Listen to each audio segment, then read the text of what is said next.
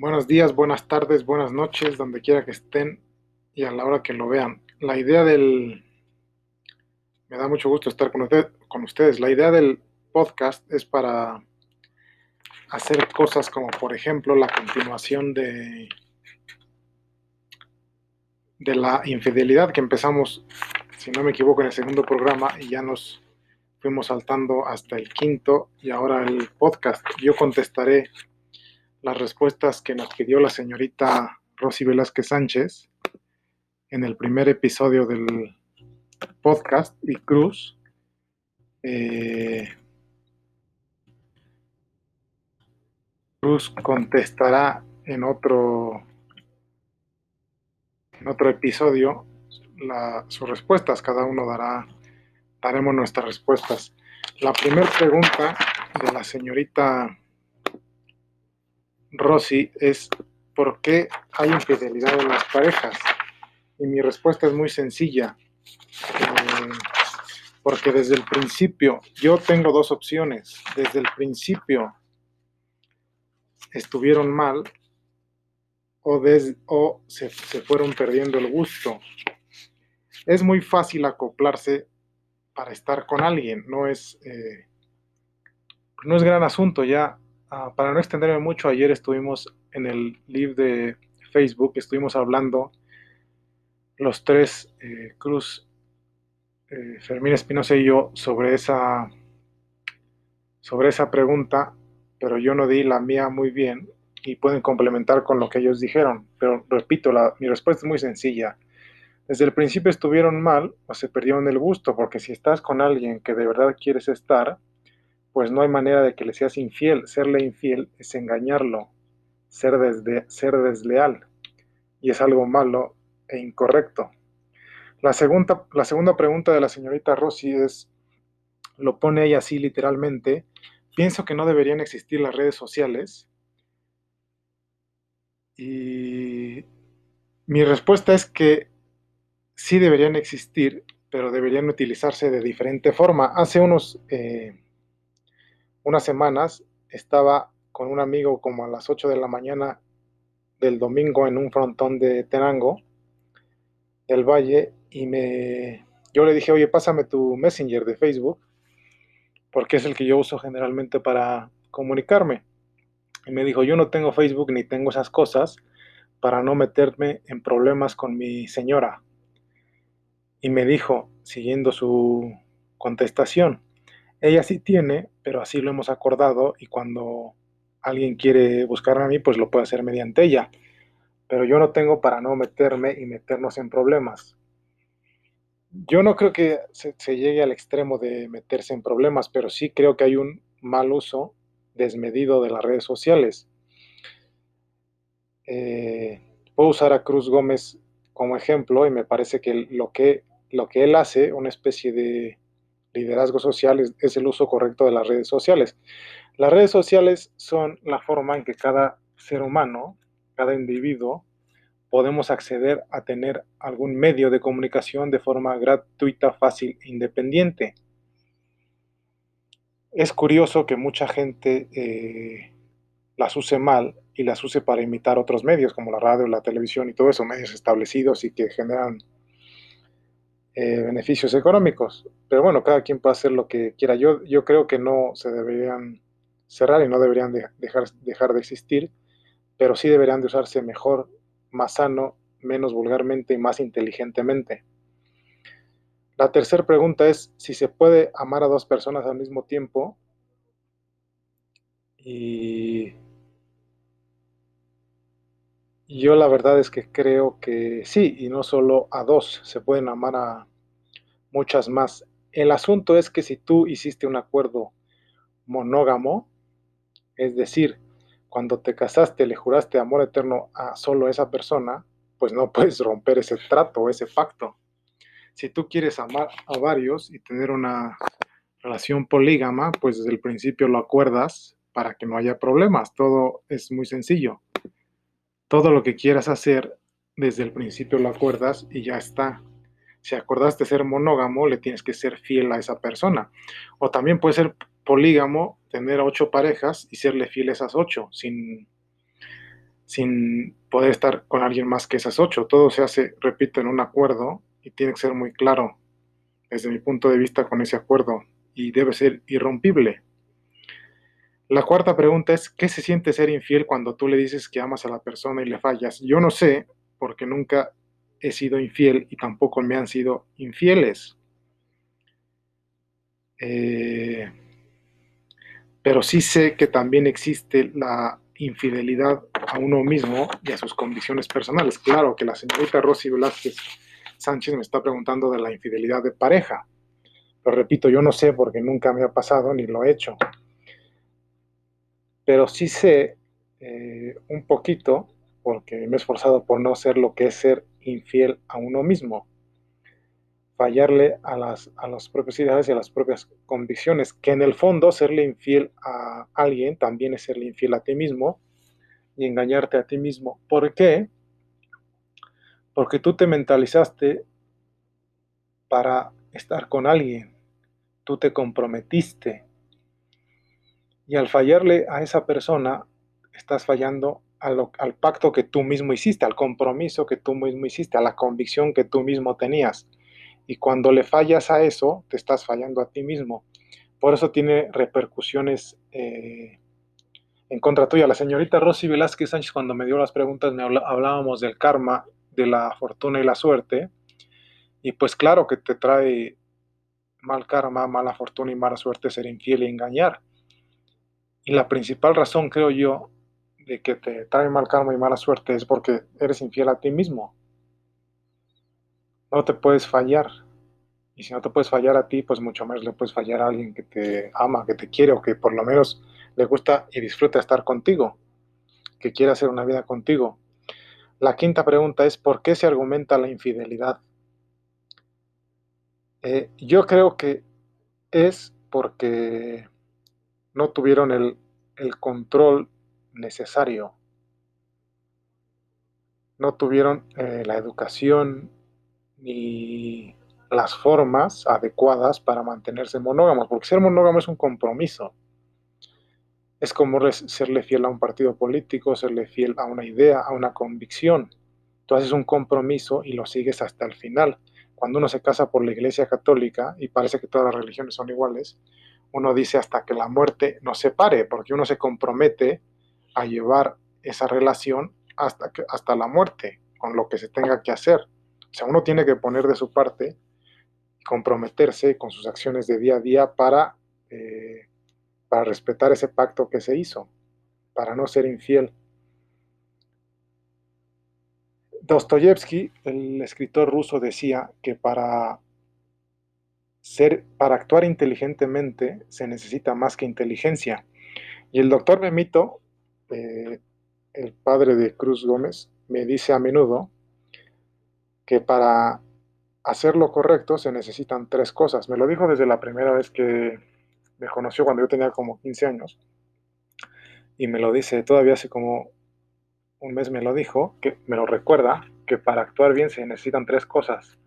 Preparación, es decir, educación, formación, estar cultivado, tener, tener visión y tal.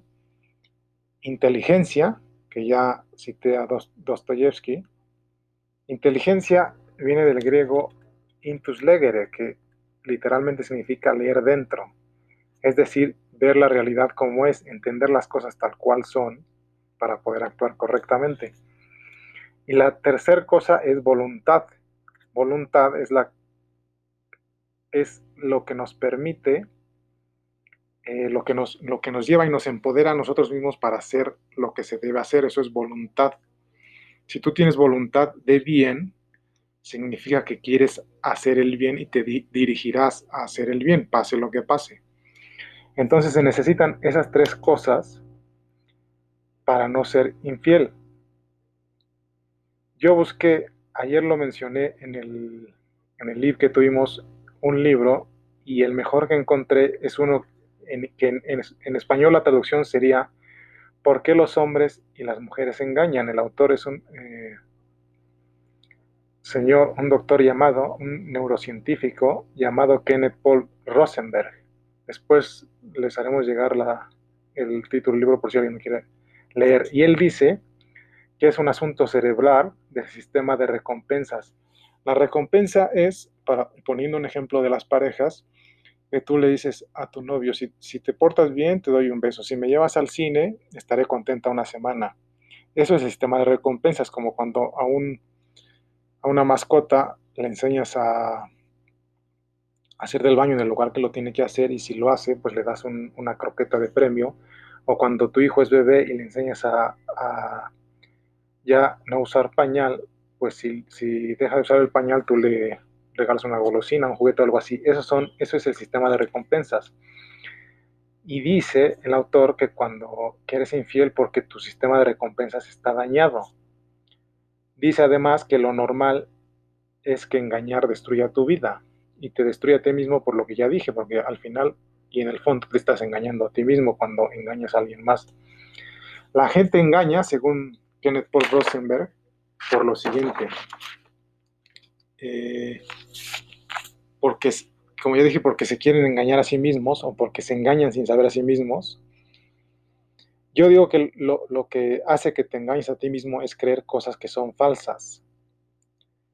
Eso es lo que digo yo. Y él dice, el autor, que creen que les dará, que ser infiel les dará verdadero amor.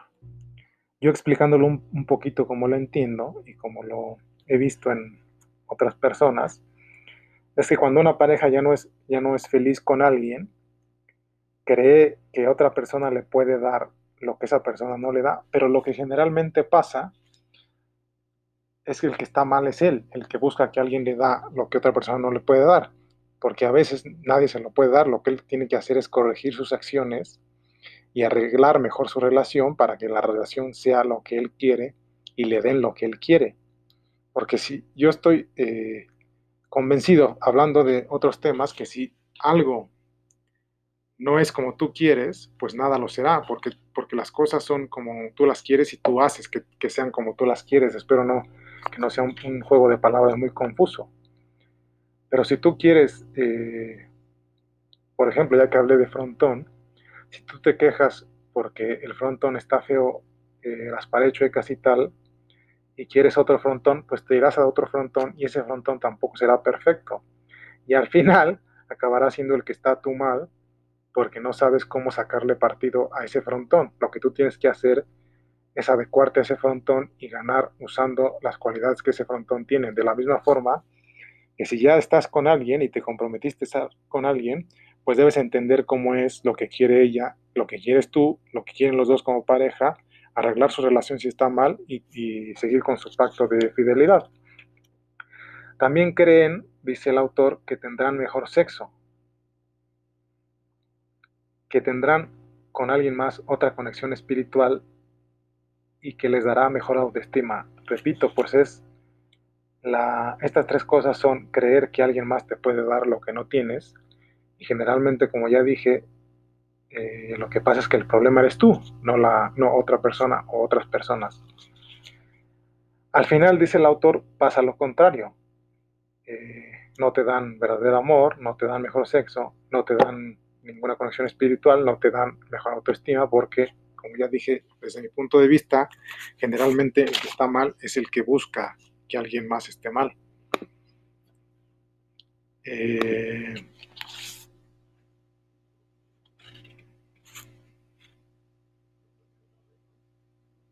dice el autor que hay tres tipos de infidelidad. La emocional, la virtual y la física. Este libro es moderno, virtual se refiere a estar viendo y tonteando en las redes sociales. Ya dije yo que no deberían eh, cerrarlas, pero sí usarlas mejor. Lo que me dijo el, amigo de Fronton va encaminado a eso, que pueden estar tonteando y buscando mujeres y viendo mujeres en redes sociales. Y pues eso ya sería una infidelidad virtual, según este autor. Dice este autor que en Estados Unidos de Norteamérica la pornografía se volvió un acto sexual aterno.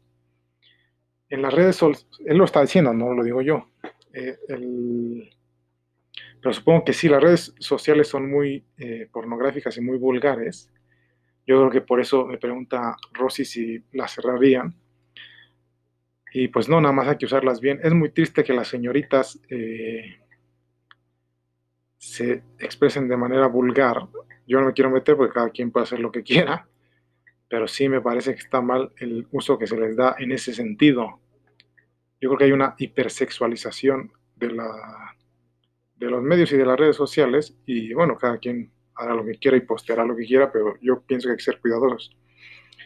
Lo virtual es un gran problema, dice este autor, eh, y él dice algo que yo eh, en mi nota puse en cristiano, en español mexicano. El amor de lejos ya no es de pendejos. No recuerdo bien, yo así tengo mi nota, pero no recuerdo exactamente qué es lo que dice el autor.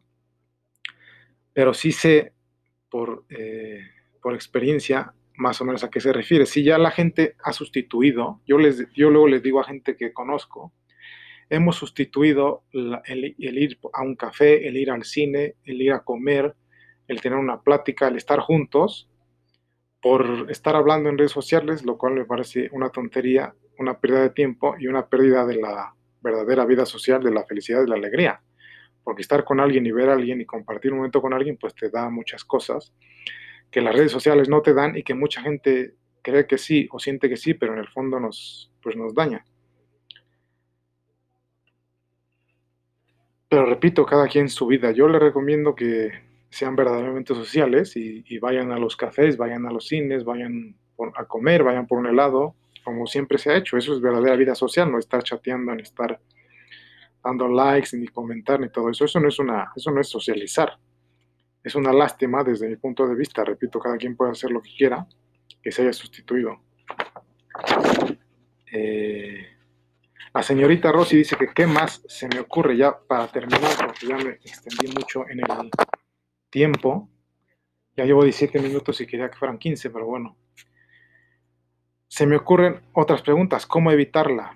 Yo recomiendo que sean eh, muy listos con su contrato nupcial. El matrimonio se hace un contrato, uno se, se, causa, se casa por el civil, como se dice en México.